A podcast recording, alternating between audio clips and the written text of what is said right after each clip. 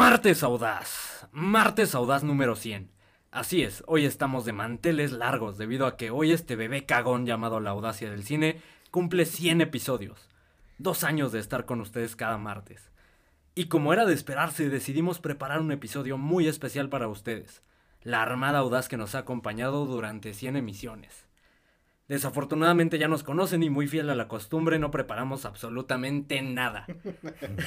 Entonces será un episodio especial número 100 que tratará de absolutamente nada, sin preparación alguna, pero con corazón de sobra. Muchísimas ganas y con eterno agradecimiento para todos los fieles que nos siguen semana a semana. Este episodio es para ustedes y de eso nos encargamos los tres subnormales de siempre. Mi nombre es Alan y me acompañan Pepe y Pablo Audaz. ¿Cómo se encuentran, desgraciados? Muy bien, la verdad es que algo triste porque tenemos que decir que invitamos a Mediometro y a nuestro amigo Ah. Memo, pero Mediometro tenía un, un toquín y Memo se fue a recibir su BAFTA, entonces nos abrió como pistaches. Sí, que digo, ¿quién preferiría recibir un BAFTA que venir a la base del cine, no? Es una locura.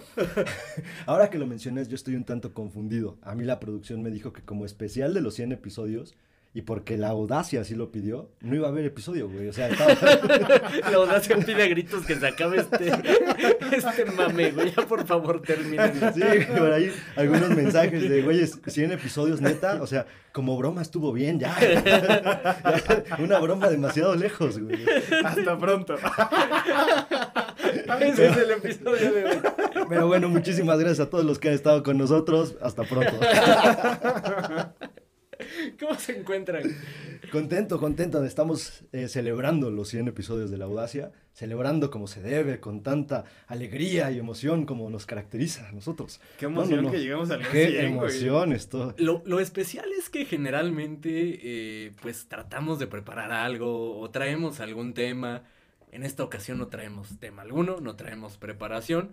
Con trabajos llegamos al, al estudio Audaz para, para grabar este episodio número 100. Digamos que hay un par de temas, pero ahí como ambiguos.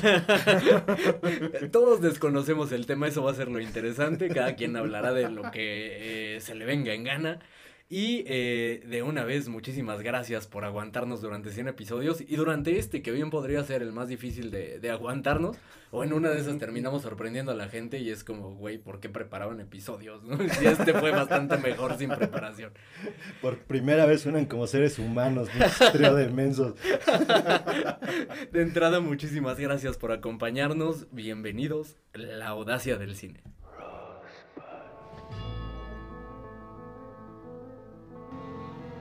You'll always have Paris.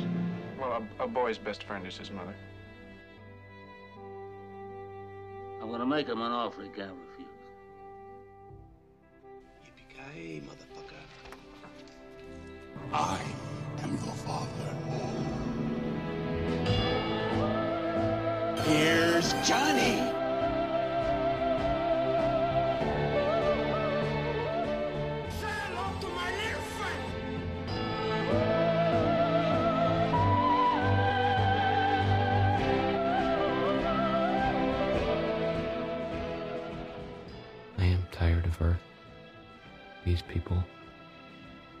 I'm tired of being caught in the tangle of their lives. Intro elegante, el intro con el que inició todo hace un par de años. En- realmente no sabíamos qué, por dónde empezar, por dónde, ni siquiera sabíamos pa- para dónde queríamos pegarle al, al podcast. Y así seguimos. Y así seguimos. Exactamente, para allá iba. Pero eh, fiel a la costumbre queríamos robar algo, entonces decidimos robar frases de película y aquí está ese intro elegante que caracteriza los episodios especiales. Episodios que lo ameritan, como este que no amerita para nada, pero queríamos usar ese intro. ¿no? Es un bonito intro y, y te da el hype para empezar a escupir pendejadas. Aparte, me, me encanta porque empezamos a hablar del intro, así largo y tendido, lo cual hace notar que no tenemos nada preparado, ¿verdad? Cuando el episodio se va a tratar del intro, esto se nos fue al carajo. ya. Y que es lunes a las 9 de la noche. güey. Entonces También, estamos también, grabando el lunes a las 9 de la noche.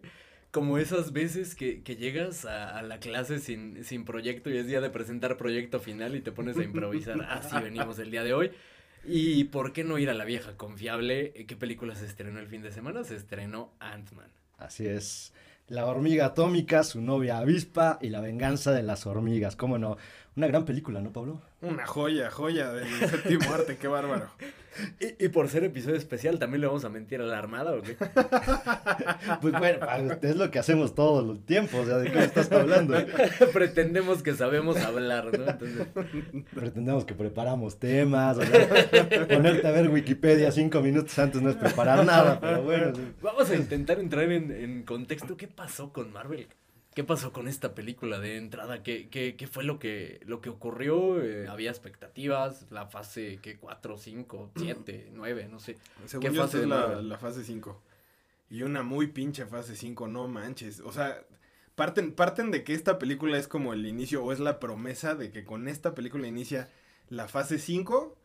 Te presentan, bueno, ya, ya, ya habíamos visto como eh, destellos de este nuevo villano, Kang, el conquistador. Y en esta ya te la presentan más a fondo, justo con una, con una premisa de algo que se- según ellos se va a venir algo épico. Algo que, o sea, sí fue épica, pero su, su caída en picada con el bodrio que acabamos de ver. Te noto un tanto alterado, Pablo. Pues, pues que Nunca por eso lo había visto así, güey. Está al borde del infarto. Está sudando, güey. Está rojo. Ese no es el Pablo que conozco. Tiene una vena saltona. me duele el brazo izquierdo.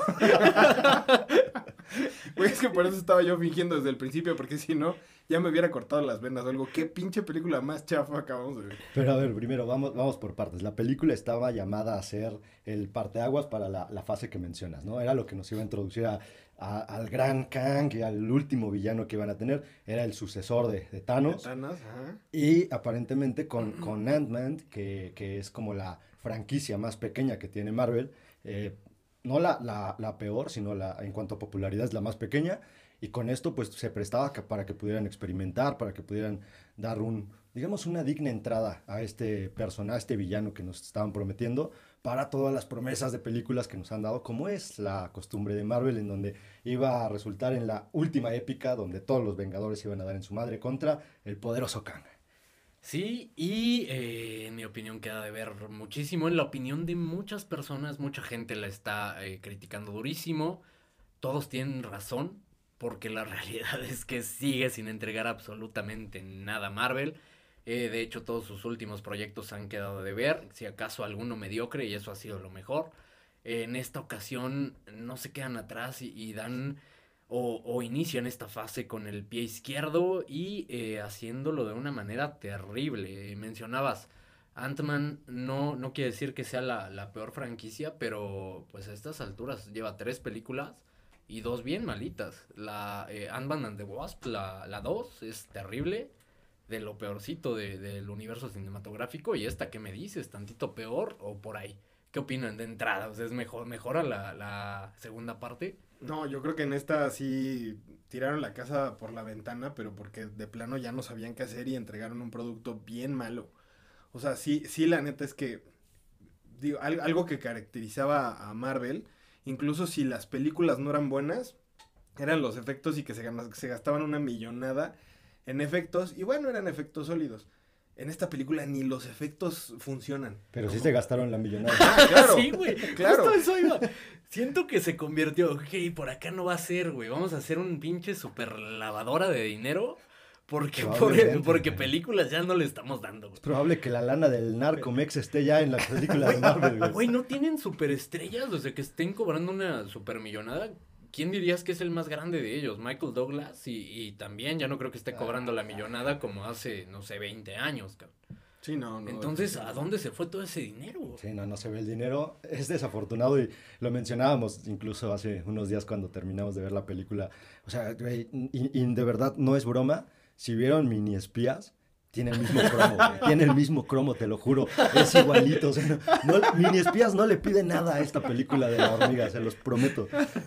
Y viceversa, ¿no? O sea, sí se dan un trompo duro. ¿Cuál es el problema más grande? Vamos a resumirlo. No quiero pasar tanto tiempo hablando de eso. O si quiero, porque no tenemos otro tema. Quizás sí quiero. Pero bueno, eh, lleguemos rápido al grano. ¿Cuál es el gran problema de, de Ant-Man?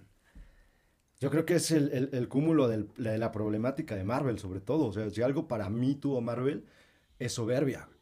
O sea, es una gran soberbia de pensar, porque sí te prometen grandes producciones y te prometen para dónde va todo esto, pero es la soberbia de pensar que cualquier personaje que te den va a funcionar y que la gente lo va a querer y lo va a consumir y, y lo va a adoptar como parte de los nuevos Vengadores o de los Vengadores de hace mucho tiempo, lo que sea.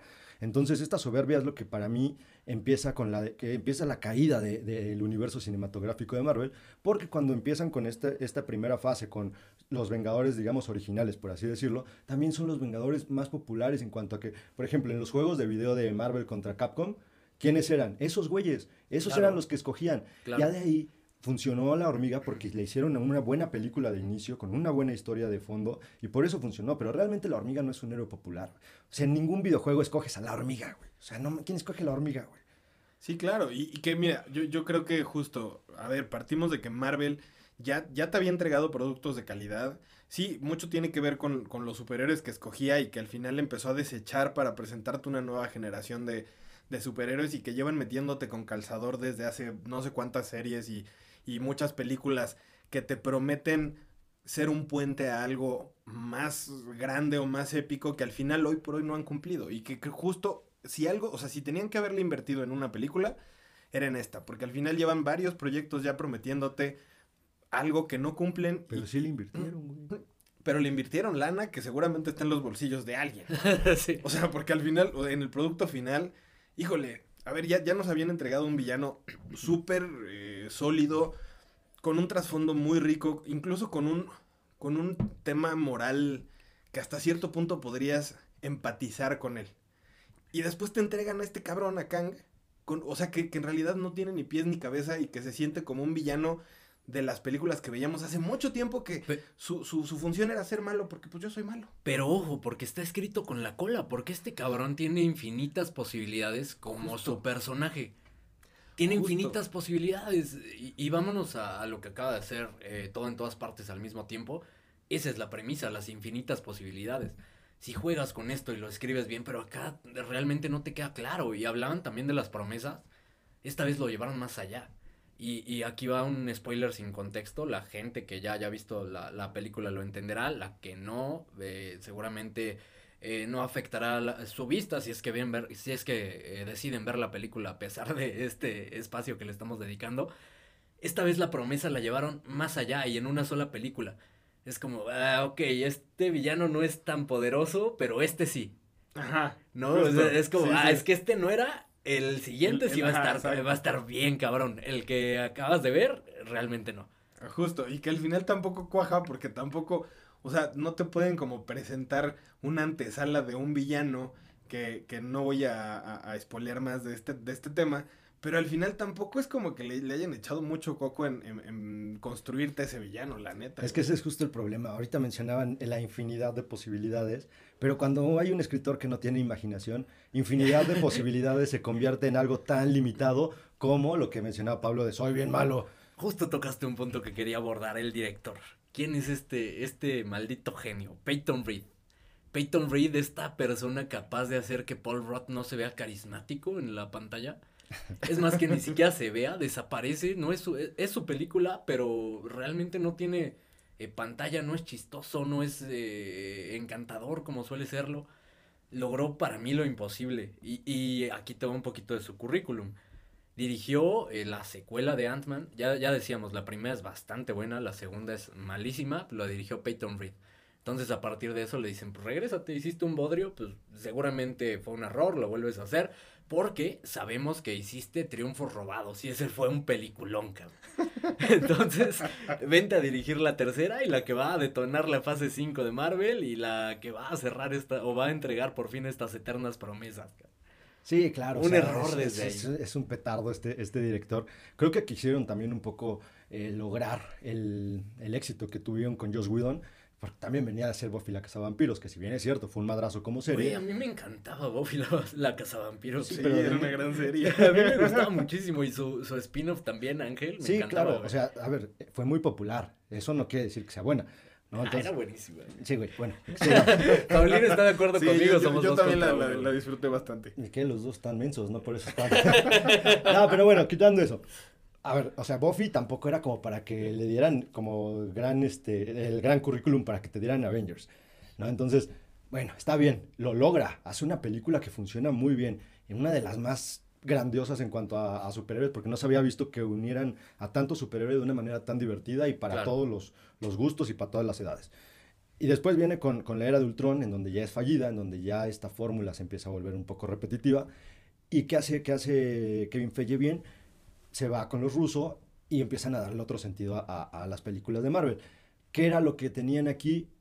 Que te daban cierta, cierto sentimiento, cierta sensación de peligro hacia los superhéroes.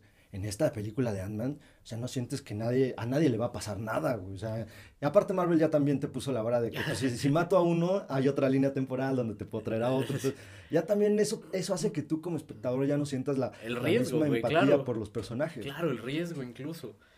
¿Ustedes creen que ya es el final eh, o es la crónica de una muerte, y por repetitivo que parezca, la crónica de una muerte anunciada del universo cinematográfico de Marvel? Híjole, yo creo que ahorita como está Marvel, podría, podríamos decir que está en el hoyo y sigue cavando. Y no se ven eh, eh, destellos de luz como para que salga de ese hoyo. La neta es que lo que nos ha presentado ahorita son, es como tu ex tóxico, te promete y te promete y nunca te cumple. Y Así es Pablín sabe algo de ser ex de prometer cosas, ¿no? Sí, de Muy bien, ex- Pablito. No, no sé de qué me están hablando. Güey, un hoyo eh, que también vamos a admitirlo. es- Están cavando un hoyo de 360 millones de dólares de taquilla, güey. O sea, tampoco es, ah, qué mal les está yendo y es un bodrio absoluto. Pues no, la verdad es que les está yendo muy, muy bien. Yo quisiera eh, el universo cinematográfico de, de DC hacer 360 millones con una película. Lo hacen con eh, Black Adam y es como. El problema es que no "Ah". estás viendo el panorama completo, porque Sí. te decía hace rato, la película tiene que hacer 800 millones para quedar bien. Es- Entonces los 360 tampoco suenan tan buenos. Los otros deben estar en las bolsas de varios. O sea, es como si tú ganas 10 pesos y te mamas este 20, pues, pues ¿Qué sí. me sabes decir? Deja de ventilar Hablando de mi vida intervenciones. privada. Deja de ventilar mi vida A ver, privada, comprador güey. compulsivo, vamos a hablar. Bueno, pero a ver si lo piensan, la película costó 300 millones. O sea, ahorita ya quedaron tablas.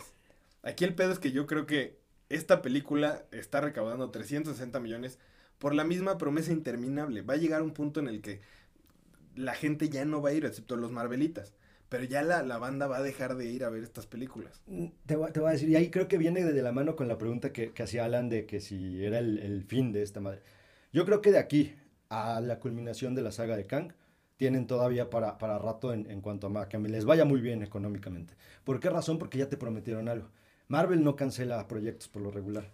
Es muy difícil. Ay, a comparación de DC, que cada tercer día te cancela un proyecto nuevo. Y Incluso, luego lo reviven y luego lo cancelan de nuevo. luego incluso ya terminadas las cosas, las echan abajo. ¿no? O sea, faltan tres meses para el estreno, vámonos a dormir de alto. O sea, Marvel no hace eso. Que, que eso es algo bueno hasta cierto punto de Marvel, porque le da continuidad a su, a su proyecto. Para bien o para mal. Para el paso que van, va a ser más para mal. Pero al menos hay una continuidad. Al menos la gente va, va, va a tener que ver esta película, aunque esté escuchando cosas muy negativas. ¿Por qué razón? Porque es la antesala de lo que se viene y la van a tener que ver. ¿no? Entonces, no pueden darse el lujo de decir, esta no la veo, porque así como son de clavados aparte. O sea, no por lo que pasa en la película, sino porque por lo que viene. lo claro. que viene. Pero, pero ¿no crees que en algún punto ese, esa, ese interés de la banda de, de saber qué es lo que viene llegue a un punto en donde digan, güey, ya me vale madres lo que venga? O sea, ya sé que lo que me ofreces es una basura, entonces lo que me vayas a querer ofrecer en las siguientes nueve películas, no lo voy a ver, güey, porque ya perdí el interés, ya no me sirve, güey. Al final le están dando la razón a Scorsese, esta madre no es cine, esta madre se va a terminar en algún momento, esta madre es una moda, eso es lo que dice Scorsese y, y Marvel parece no estar haciendo algo eh, para contradecirlo, ¿no? Y, y un tema bien importante y, algo a lo que no le estamos dando tanto valor y lo platicábamos eh, Pepe y yo en nuestra cita, porque hay que mencionarlo, tuvimos una cita romántica él y yo para ir a ver eh, Ant-Man en esa ocasión. Y, y por ahí en, en tus redes sociales había evidencias de, de ello, ¿no? Fotos que se le fueron, güey. Fotos comprometedoras que se le fueron en el carrete del carrete, güey. Pero bueno, ese es otro tema. Eh, creo que eh, algo a lo que no se le está dando suficiente valor, y, acá se mencionó ya en varias ocasiones, Top Gun, maldita sea, lo que hizo Top Gun con, con los eh, recursos que tenía difícilmente para competir con, con Marvel, pero en calidad infinitamente superior a todo lo que me digas que ha sacado últimamente, y si me apuras, de todas las películas que ha sacado Marvel. Claro, ¿y, y cómo lo hicieron, güey? Entretenimiento puro, adrenalina pura, eh, hecha de forma magistral, técnicamente perfecta, una chulada en todos los sentidos. Buscando justo el mismo objetivo que las El películas dinero, de Marvel. claro. Dinero y entretener. Claro. ¿no? Es lo único que quieren. Ahora, creo que Marvel se queda justo en este punto medio, porque no tienen el, el cariño y el amor. Ya están sacando cosas a destajo, güey. O sea, ya es películas, series, películas, series. ya Queremos es un tu chingo, dinero sí. nada más. Entonces, ya no hay amor dentro del proyecto y ya se nota. Ya hay, hay un, sí, hay bastante paupérrimo, bastante cutre, en donde ya, o sea, güey, neta ponen al becario, güey. Ya no están poniendo a los, a los chidos a hacer Siento esto. que estás hablando de la audacia, güey. ¿Cuándo, cuándo me hablaste? Tú ya no eres becario, güey. Ah, sí, cierto. No, Pero en tu corazón lo sigues siendo. Siempre serás nuestro gran becario. Pero justo, bueno, entonces no le llega al amor que sí le, le impregna Top Gun a su proyecto. Y por otro lado, tampoco se va al aspecto de entretenimiento puro, como si lo hace Rápidos y Furiosos, por ejemplo, que tienen una fórmula y que los pendejeamos muchísimo. Pero si algo saben, mucho, güey. nos cansamos de pendejearlos. Pero si algo saben, es eh, darle a la gente lo que quiere. A ver, ve- veíamos el tráiler. Va a salir Jason Momoa. ¿Por qué? Porque la gente estuvo chingue chingue. ¿Con quién te falta madrearte? Con Jason Momoa, claro ¿Ah, que sí? sí. El más canchero. No sabía, güey. Ay, güey, vimos el tráiler, güey. Sí, sí, pero no sabía que fue porque lo Sí, pidieron, güey. obviamente en, en redes siempre es cuando están escuchando a su público. Pero ¿sabes qué? Lo interesante va a ser la siguiente, cuando Jason Momoa ya sea parte de la Va a ser familia. parte de la familia. Y ahora va a llegar otro capo y tal vez después se peleen con Tom Cruise. ¿Quién Ah, sabe? Cállate, güey. No, Güey, no hagas eso. Estoy, estoy abriendo la caja de Pandora. Esas No, sí son güey. posibilidades infinitas. No, no, no, no, prefiero la pelea con zombies, güey. Te juro, prefiero la pelea con zombies, güey, que Tom Cruise. Es que, eh, es se que lo que no sabes es que Tom Cruise va a ser el jefe de los zombies. ¿Sabes a quién sí veo? A Liam Neeson, güey. No, güey, ya no. Liam Neeson con eh, 77 cortes de edición peleando contra Vin. Eso sí quiero verlo. Liam. Neeson amarrado, ya no vas a poder ni sostenerse de qué hablan, güey. Pero, pero justo ellos sí escuchan a su audiencia y le dan lo que quieren. Y así lo hacen, güey. Y, y ellos de alguna manera entendieron su negocio. Y de hecho, pues digo, siempre lo, lo- lo he comentado, hay universidades que analizan socialmente este fenómeno y dicen, ok, ¿esto es cine o no es cine? Porque realmente están haciendo películas para la gente, para lo que ellos están pidiendo. Marvel tampoco hace eso porque lo hace a medias. Lo que- hacía, ¿no? Siento que lo hacían. Y, Sí, y todavía que con, con Spider-Man No Way Home, creo, Creo que ahí fue su debacle. Ahí Sí. llegó su punto más alto de escuchar a la gente y de ahí vámonos. Pero es que también ahorita creo que la gente no. Bueno, la gente lo que está pidiendo son los X-Men. Y seguramente los vamos a tener, o sea, va a ser parte del gran evento. La gente está pidiendo a los cuatro fantásticos y se están acercando hacia allá. El problema es que los puntos, o sea, sí, están bien claros los puntos en donde quieren, los puntos de inflexión, vamos a llamarle. El tema es cómo están llegando a esos puntos, ¿no? O sea, que realmente es eh, paupérrimo la calidad que nos están entregando. Ya, Justo. Y justo, por ejemplo, cuando lleguen a los, a los cuatro fantásticos, ya nos enseñaron que a Reed Richards lo matan como a cualquier ser humano. o sea, sí, güey. ya no vas Igual a- que acá, güey. Entonces el trompo va a estar bien parejo. Ahora, también ese es un punto muy negativo que tienen las películas de Marvel. Y lo, lo mencionaba en muchos episodios antes, que a mí me empezaba a brincar ya este tema. Ahorita me brinca muchísimo más. Y es el tema de no saber qué poderes le van a dar a cada personaje, qué fuerza tiene cada personaje. Porque hoy en esta película, este personaje, puta, güey, se madrea a Thor. Y mañana se lo madrea a Black Widow. Entonces, ya no, o sea, ya, no, ya no están bien definidos los parámetros de poder y de fuerza que tienen cada uno de los personajes. Y eso es algo muy negativo. Peor si a tu villano no le das esos parámetros para hacerlo imponente. Al final es el más fuerte de tu saga. O aparenta serlo, ¿no? Hasta este momento se supone que sí y en teoría tendría que ser... O, o tal vez nos está haciendo daño que crecimos con Goku y siempre era un cabrón más y más fuerte. Tal vez no es la intención, ¿no? Tal vez no es la intención que Kang sea más poderoso que Thanos. Pero es que si fuera el caso, no tendrían que presentarte algo como una promesa para algo épico. Porque al final, a ver, tienes un villano fuerte a medias. Ah, bueno, pues te lo chingas en una película y ya no le das tanto seguimiento ni no le das tantas vueltas.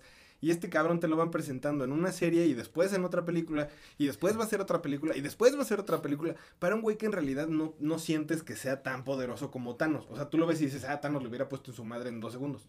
Ahora, vamos a hacer esto. Eh, Vamos, a lo, lo que mencionas. Tal vez la intención no es que sea más poderoso que Thanos.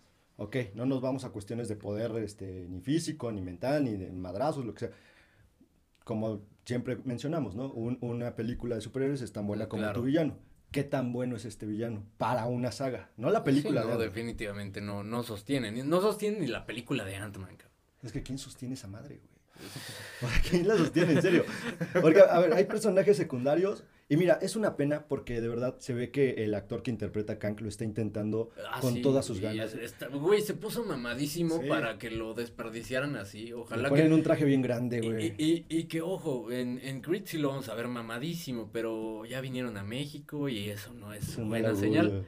Es mal augurio que vengan a México. Si vienen a México, normalmente es sinónimo de que la película es un bodrio. Ya la vieron y dijeron vamos a conquistar al mexicano, que van muchísimo al cine y que puede darnos un levantón por ahí.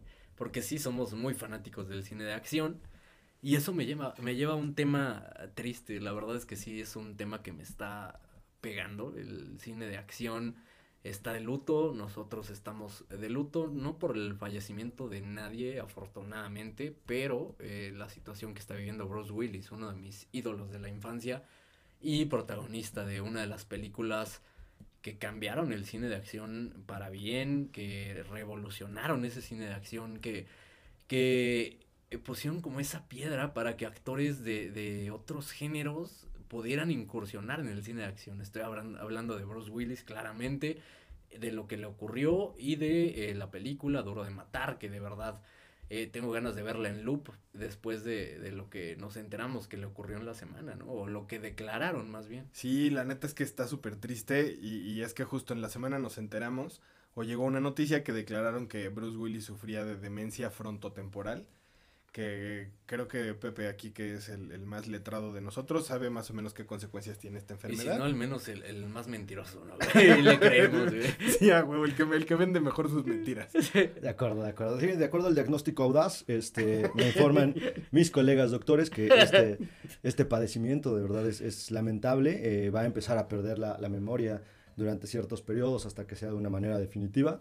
Y esto de la mano de comportamientos erráticos, evidentemente va a empezar a desconocer gente. Esto puede causar incluso que llegue a ser un tanto agresivo con las personas que lo rodean. Al final del día es algo lamentable por lo que mencionaba Alan, no solamente las, las películas que realizó, sino porque él marcó un parteaguas en estos héroes de acción, porque estábamos acostumbrados a que los héroes de acción tenían cierto estereotipo de mamadez y cierta corpulencia. Este hombre, sin ser de esa corpulencia, nos enseñó que puede llegar a ser igual de imponente, igual de agresivo, pero más pensante. Sí, exactamente, y, y que nos hacía pensar que cualquier persona atrapada en un edificio podía acabar con una banda de alemanes, ¿no, güey? De alemanes armados hasta los dientes. Una gran película duro de matar, hablamos de ella hace poco. Y, y qué triste, de verdad, sí, me- sí fue algo que me, me pegó, porque aparte, eh, digamos, Bruce Willis no es una persona que también, o sea, adivina mi edad a partir de este comentario, ¿no? Pero 67 años no me parece que sea para nada eh, una persona mayor, una No, persona los adulta. dos, él y tú son unos niños. Somos unos chamacos, güey, contemporáneos. contemporáneos. Casi Por contemporáneos. eso le pegó más, güey. ¿Qué, qué le espera Alan en unos cuantos años? Güey, pero regresando al, a- al tema, sí, no, no me parece que sea tan, tan eh, de edad avanzada y de hecho vemos a los héroes de acción contemporáneos de su época, incluso con mayor edad, y los vemos enteros, y, y quizá no valoramos ese tema, ¿no? Y, y es un tanto, porque también, y, y- y yo creo que de todos ellos era el, el que quizá dedicaba menos de su tiempo al fitness y a estar levantando pesas y a estar viviendo una vida saludable.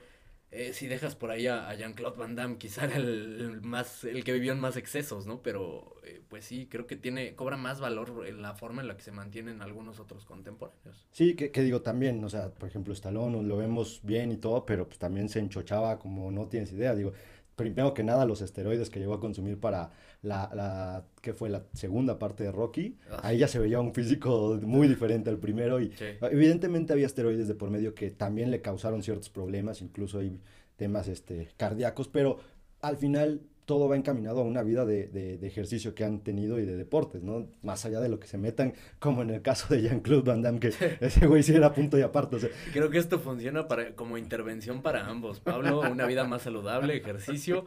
Pepe, deja de meter tanta madre, te queremos. lo dice con cigarro en mano. no, ya cuídense, muchachos. Güey, también lo acabas de soltar. Pero yo no les estoy diciendo que se cuiden, animal. Buen punto. Ya sé que, no mames, pinches güeyes cutres. No, ya, cuídense, en serio. Bueno, pero es que si lo piensas, no sabes a qué cosa se refería Alan, que te dejes de meter. Un momento. Pero eso no puede acabar con mi salud. Para más placer. Bueno, esto se nos está yendo de las manos. Vamos a regresar al, tema porque también, y, y cobra valor, güey, iban ligados los temas, cobra valor Tom Cruise, güey. Él sí creo que está en otra liga. Él sí creo que es de alguna manera el ejemplo de en cuanto a salud se refiere. Porque Y de verdad, en cuanto a cientología, ya no parece tan loco, güey. Bueno, es que él es Dios, güey. O sea, también toma eso en cuenta. O sea, los mortales sí envejecen. Es correcto. Por eso me voy a volver cientólogo. ¿Sí, cientólogo? Sí, es cientólogo. Que No, no tiene eh, 60 años, güey. 7 años menos que Bruce Willis y el cabrón anda aventándose al, al precipicio en moto. eh, y real, o sea, sin ayuda de dobles, sin ayuda de efectos visuales. o sea, es, es como digno de admirarse y muchísimo respeto, O cabrón. sea, me queda claro que Tom Cruise es la única forma en la que pudiera morir que una de estas acrobacias que realiza salga mal. De otra manera lo vamos a ver hasta los 100 años sin problemas y va a seguir ahí actuando seguramente. Seguramente así va a ser y déjame persinarme para que así sea, para que, que sea eterno Tom Cruise. Como Eh, Chabelo. Como Chabelo, creo que ese va a ser el, el tiro real, ¿no? Sí, justo. Eh, pero ¿sabes qué? Estamos eh, abordando, o más bien perdimos tiempo de nuestras vidas viendo Ant-Man cuando hay varias películas pendientes por ver cómo van con eso, muchachos, para la premiación de los Oscar o también vamos a llegar sin saber absolutamente nada a ese episodio. Yo, gracias al episodio pasado, me aventé Navalny. Qué buen documental. Neta, me dejó muy, muy, muy satisfecho. Sobre todo por cómo está hecho. No tan satisfecho por cómo terminó Navalny, pero no voy a spoilearles más. Sí, véanla, échenle un ojo a este documental que está en HBO Max. Neta, vale un montón la pena. Sí, no, no, no, una, una, una locura. Este, hablando de cómo vamos a llegar para el Oscar y hablando de premiaciones. Encabronado. Encabronado seguramente porque recientemente fue la entrega de los BAFTAs. Y resulta que para ellos el mejor actor es Austin Butler, este actor que interpreta a Elvis en su película y que para, para estos premios está por encima de Brendan Fraser, cosa que no se esperaba honestamente, nadie, nadie esperaba esto. Y lo más preocupante de todo, y lo que a mí me tiene de verdad un tanto alarmado, es que los últimos ocho ganadores como mejor actor de los BAFTAs han terminado ganando el Oscar. Y esto sí me parece preocupante porque hablábamos de qué tan, tan lindo sería eh, este, le- las palabras de Brendan Fraser cuando recibiera su Oscar, ya lo estoy dudando. Venía de buenas, eh, me acabas de hacer encabronar. ¿Pero qué, que- güey? Los BAFTAs, cabrón. Eh, Espero que no. ¿Quién va como favorito ahorita? ¿Alguien sabe? ¿Alguien- Me imagino que Austin Butler. O sea, a partir de, de- este- de esta de premiación más y los últimos ocho. Según yo, los Critics, no, los Screen Actors Guild son también un buen parámetro, ¿no? Más que los BAFTAs.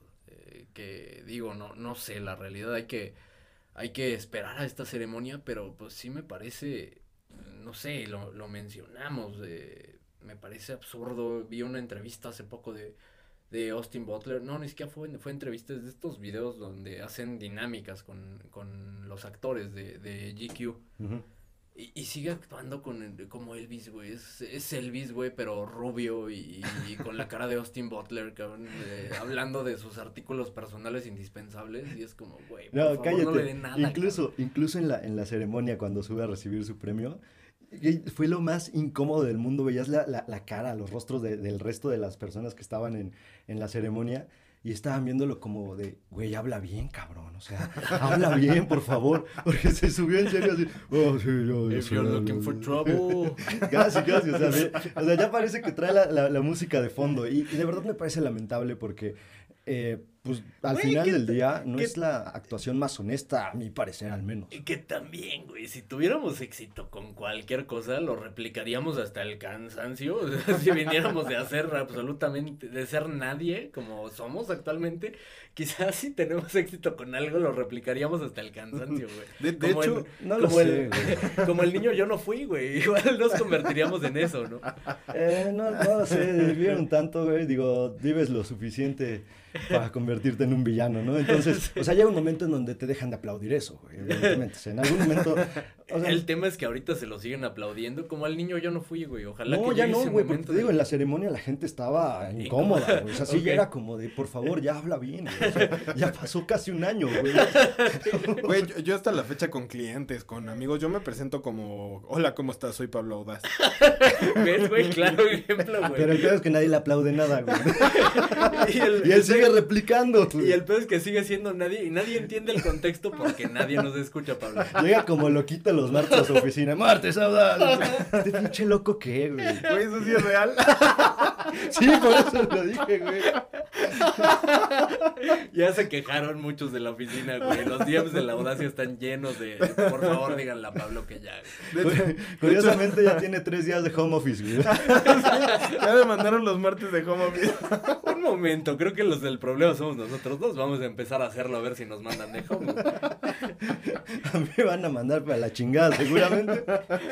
Pero bueno, está, está muy bien. Más tiempo para dedicar a la audacia y a no planear episodios. Oigan, Perfecto. y hablando, por cierto, de los BAFTAs, la gran ganadora fue Sin Novedad en el Frente, con seis premios, mejor película, mejor película de habla no inglesa, este, dirección, ganó, y eso, eso sí me pareció una verdadera, no sé, Sí, sí, la digo, neta por es ahí que hay sí. algo, algo turbio.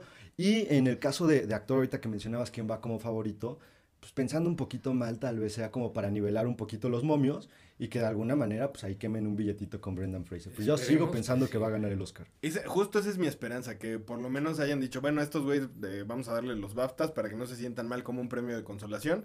Pues los buenos son el Oscar.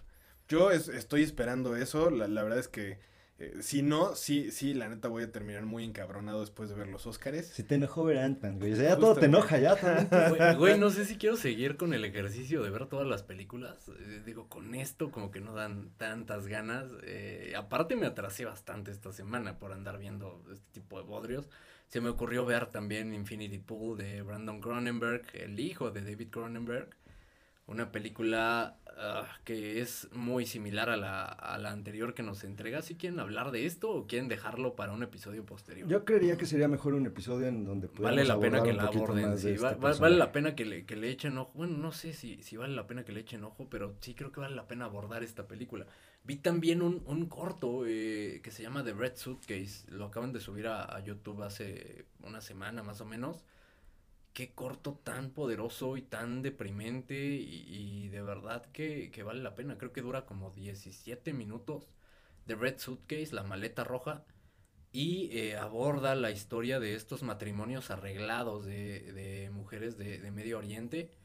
Una historia terrible, No lo voy a ver. dolorosísima. Sí, mejor no lo veas. güey. Bueno, ya mi vida es bastante miserable, no voy a ver esas madres. Y justo, y después de ver Ant-Man, seguramente te vas a querer cabrón. cortar las venas. No, y- o sea, imagínate un mal día, güey. O sea, que te vaya Sí, no, del un horror, orto en el día. Llegas a ver esto, cabrón, no mames. Cuéntame cuando esté electrocutado en, en un Y lugar. que güey. generalmente tenemos este tipo de, de historias en, en los Oscar y me parece adecuado porque dan visibilidad a cosas que sabemos que ocurren, pero eh, estas plataformas justamente creo que transmiten estos mensajes importantes que muchas veces olvidamos y son situaciones de la vida cotidiana, muchas veces más horribles que, que el cine de horror en general. Y que desafortunadamente, y ahorita lo mencionabas, tenemos que esperar a que sean nominadas a un Oscar para darles la oportunidad, porque claramente, o sea, sí, la audacia del cine y el cine, pero por lo regular siempre pues nos vamos a lo que está sonando y a este tipo de cosas, y no nos damos la oportunidad de experimentar con situaciones de este tipo. Tan es así que no vemos tantas historias de estas, y documentales hay un chingo para echar lenta historias bastante terribles de la humanidad. Entonces, nada que aplaudir tampoco, ¿no? Tal, tal vez a lo mejor lo que te hace falta es ser un poquito más mamador. Porque nos vamos por lo No, comercial. No, creo que le. eh, Bueno, sí, probablemente de los tres pre- aquí presentes es el menos mamador, pero tampoco somos como un, un, eh, un parámetro adecuado, ¿no, güey? Pues no, están bien volados, güey, no chingues. Sí, tampoco somos el mejor de los parámetros, güey. Soy menos mamador que Alan y Pablo. Uy, no mames. Oh, chingón, güey. Órale, qué padre. ¿Dónde está mi trofeo? Güey, hablemos un poco de, de, de la audacia y, y digo, porque se me están acabando los temas y ustedes no están proponiendo absolutamente nada. Entonces solo me viene a la mente hacer como esta retrospectiva de, de la audacia. ¿Qué, qué, ¿Qué sienten? 100 episodios. ¿Pensaron que íbamos a llegar tan lejos? Sí. Sí, pero esperabas que fuera con, con un poquito Con más, audiencia, de, güey. más de laureles, ¿no? O sea, sie- siempre esperé que llegáramos sin problemas a los 100 episodios. El problema no es llegar a los 100 episodios, güey. Gra- grabar pendejadas, pues cualquiera lo hace, güey. El problema es que te escuchen, güey. Eso no lo hemos logrado. Pero, pero los 100 episodios ahí están, no bien. Que, si me preguntas tiene más mérito porque eso eh, se traduce en que lo hacemos realmente de corazón. Eh, sí, aplaudámonos eso, ¿no? Si no nos echamos flores nosotros, ¿quién? Pero, ¿tú qué opinas, Pablo? Sí, yo creo que sí. Yo, yo desde que los empecé a escuchar desde el episodio número uno, noté, noté en, en sus voces cómo transmitían ese compromiso hacia, hacia la audiencia. Güey, ya eres parte, güey. Ah, no, tampoco se trata O- de... o- ob- obviamente cuando ya llegué yo, pues obviamente hice brillar más el. Ya pasamos de 5 a 6 personas, y ya. Exacto, O sea, auguraba un éxito. Justo, güey. Y, y, y no, y, o sea, ya hablando en serio, sí, o sea, sí se notaba el compromiso con el proyecto. Sí, la verdad es que desde el principio que los empecé a seguir y empecé a ver las, las películas que recomendaban, me empezó a, a- a traer más y más, eh, entrarle, a, entrarle de lleno al cine más mamador, al cine a lo mejor un tanto menos convencional. Películas por ahí, joyitas ocultas que, que recomendaban que, que la neta es que se disfrutan bastante. Y, y yo desde ahí empecé como a agarrarle más amor al cine y a este, a este gran proyecto que después eh, tuve el honor de participar. Sí, hijo payaso, güey. ¿A quién quieres engañar? Es, Es- es es- bien es sabido real. por ahí, este, ya nos pasaban ahí el, el dato, de que sí fue decepcionante para ti cuando, o sea, lo escuchabas y decías, bueno, a lo mejor tienen una cabina de, de audio, suena, suena pro. Y cuando empezaste a grabar con nosotros, pues tú esperabas que al menos hubiera más dinero ahí en tu paga. O sea, por ahí, por ahí me pasaron ese dato. eh, Güey, pero es el único pagado hasta el día de hoy por la producción. pues es el único blanco, güey. Es el único blanco, güey. Sí, eso es cierto, güey. Es que la producción sabe de calidad. Ok, me queda clarísimo. ¿Tú qué, tú qué esperabas? ¿Sí esperabas llegar tan lejos en la audacia? Honestamente no lo sé. ¿Sabes qué? Sí no esperaba disfrutarlo tanto, güey. Eso sí no, no lo esperaba y eso sí me cayó de sorpresa. Y hay días que de verdad son, y, y- y vaya, es como la vida ad- adulta, ¿no? Es, es horrible la vida adulta, no crezcan los que tengan oportunidad. no lo recomiendo. Si tienen la, la oportunidad de crecer, desperdicienla, desaprovechenla.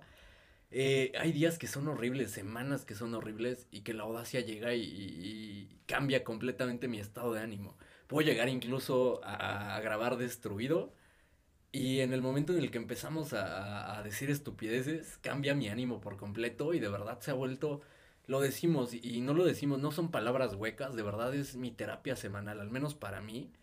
De verdad es, y, y de verdad hay días en los que no tengo ganas de hacer el episodio por X o Y razón.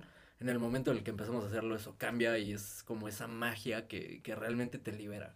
Sí, desafortunadamente creo que ha sido tema de, de por ahí de agendas porque eh, siempre que nos juntamos empieza ahí a, a- a explotar todo esto y empezamos a, a bombardearnos con estupideces y eso hace que nuestra noche y nuestro día se pase mejor.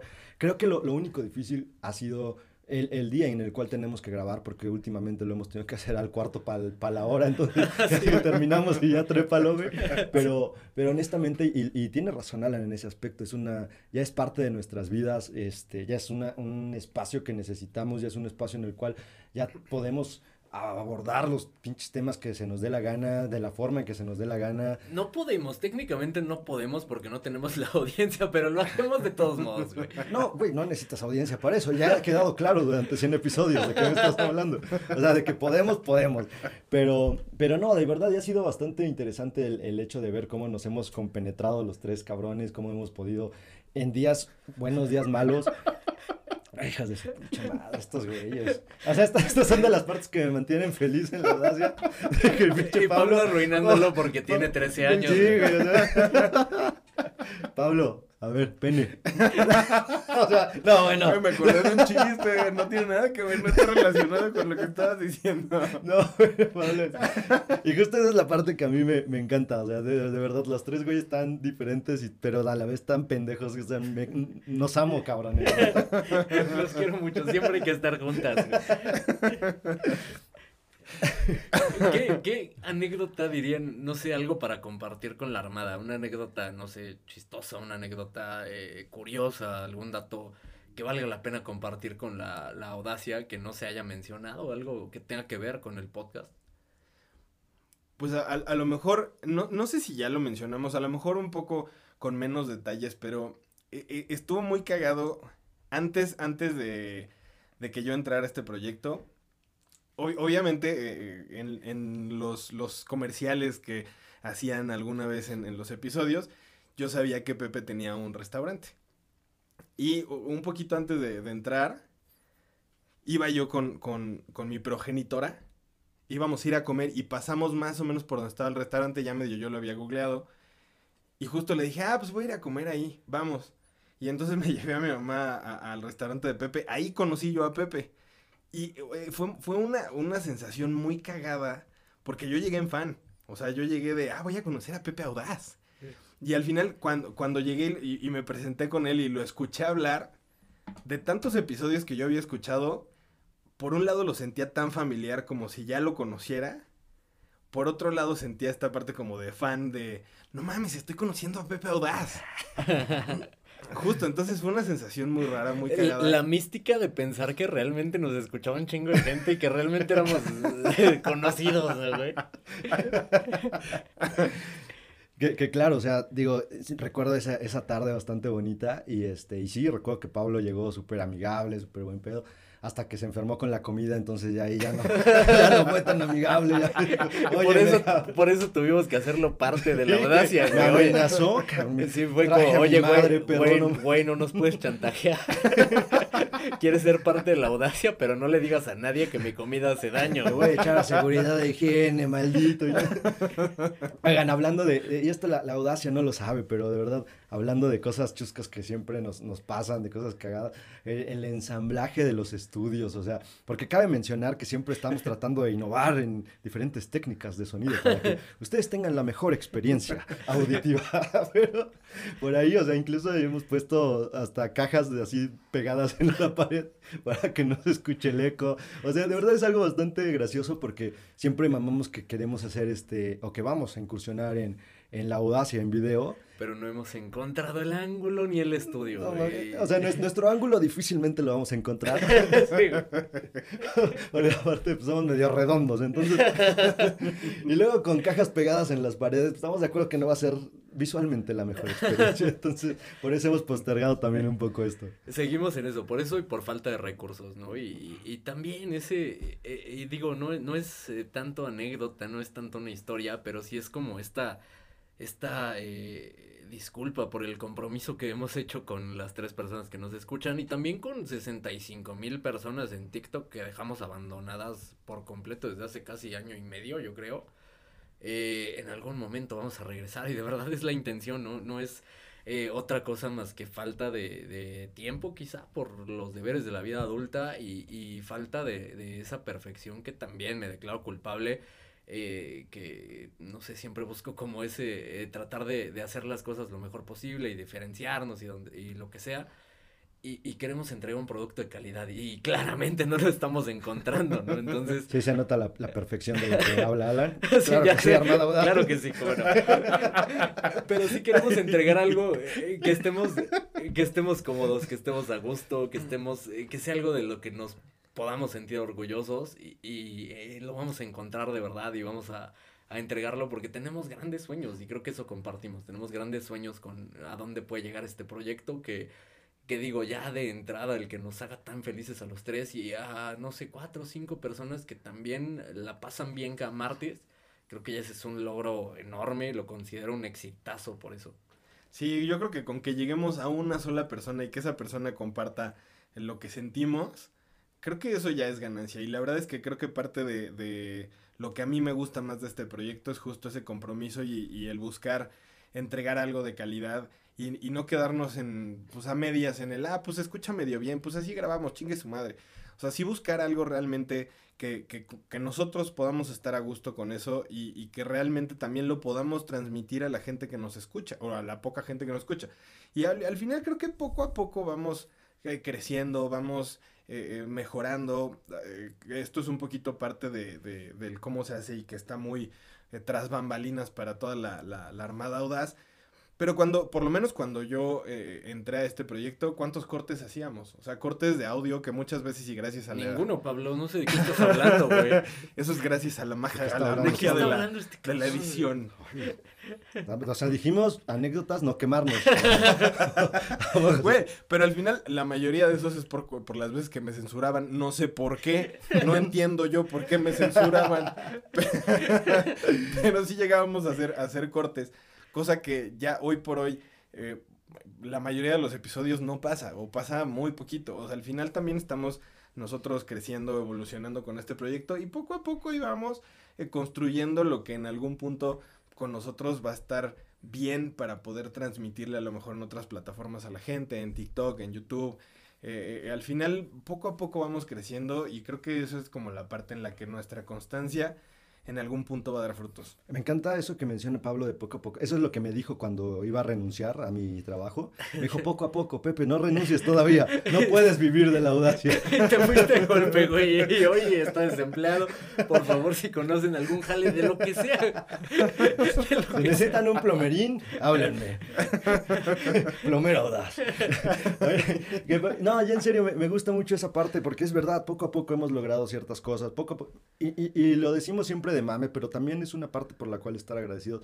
El día que nos invitaron a la chingada Lotería del Crimen, cabrón, o sea, el hecho de que te invite a alguien, digo, a lo mejor no es la invitación que esperábamos, pero el hecho de que te volten a ver y que volten a ver tu proyecto y digan, güey, ¿quieres venir acá a esta madre? Pues no, no quiero, pero pues vamos a hacerlo para ver si conseguimos un poco más de audiencia o qué sé yo. No conseguimos nada, pero había mezcal gratis, eso se agradece. Estaba mi tía Pati Chapoy ahí con nosotros. Encontraron a mi doble. Encontramos de, de riesgo, salió el recio. O sea, anécdotas bastante lindas y eso, eso es con lo que me, me, me quedo. La verdad es que es una parte muy, muy bonita. El hecho de que una persona desconocida o alguien que te conoce, que te diga, oye, no me escuché el episodio y la verdad me gustó. O sea, güey, ¿cuánto duran los episodios? Promedio, una hora, una poquito hora. más. Güey, ni con mi novia puedo hablar una hora, no me aguanta, güey.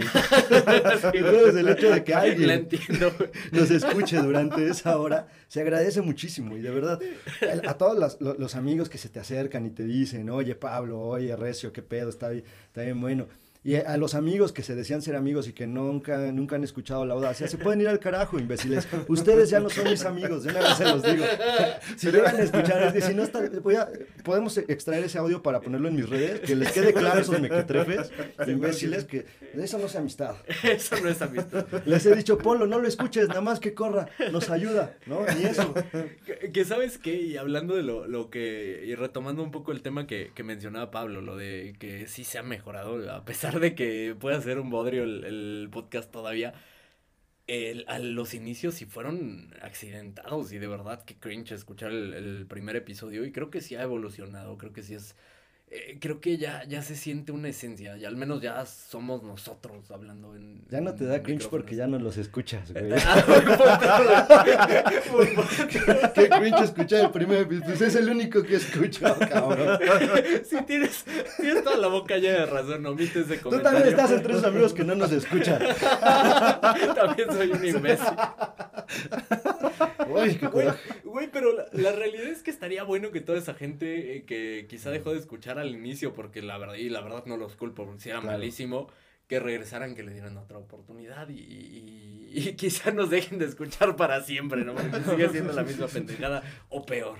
No, pero mira, hay, hay un antecedente bastante positivo. Una amiga de Pablo escuchó la audacia, le cagó, normal, normal, nos dio otra oportunidad le cagó menos. no podemos decir que le gustó, pero le cagó menos. Ya, ya hablando en serio, y siempre decimos cinco o seis personas, la realidad es que sí, y la Armada Audaz, la comunidad Audaz sigue creciendo. Y, y muchas gracias a todos ellos por eh, dedicarnos un ratito de su tiempo y, y por escucharnos decir estupideces y que consideren nuestras opiniones para cualquier cosa, igual hasta para mentarnos la madre. Para eso requieres tiempo y, y tiempo es lo más valioso que tenemos como seres humanos. Muchas gracias por dedicarnos esos eh, minutos cada martes a los que lo hacen, a los que lo han hecho un episodio nada más, a los que lo hacen de otros países también que no me entra en la cabeza cómo pueden eh, escucharnos, ¿no? Incluso en, en por ahí Dubái, eh, por ahí algunos países que ni siquiera hablan español, no, no sé, supongo se equivocan o algo así. Que, que por cierto, en Colombia sí éramos un, un buen madracito en algún momento. Sí. No sé si ya bajó, pero, pero digo, En TikTok teníamos muchísimos fans colombianos, qué ganas de, de regresar de verdad, pero sí ha faltado el, el tiempo ahí, por eso, eh, y, y justo todo este episodio es para eh, promocionar nuestro nuevo Patreon y que empiecen a depositarnos. Todavía no lo abrimos, pero vamos a compartir nuestras cuentas claves para que depositen ahí, ¿no? Para que podamos dedicarnos de lleno y regresar a TikTok. por cada 10 pesos que depositen, Pablo Audaz les va a enviar un saludo. Personalizado. O sea, ¡Spoiler!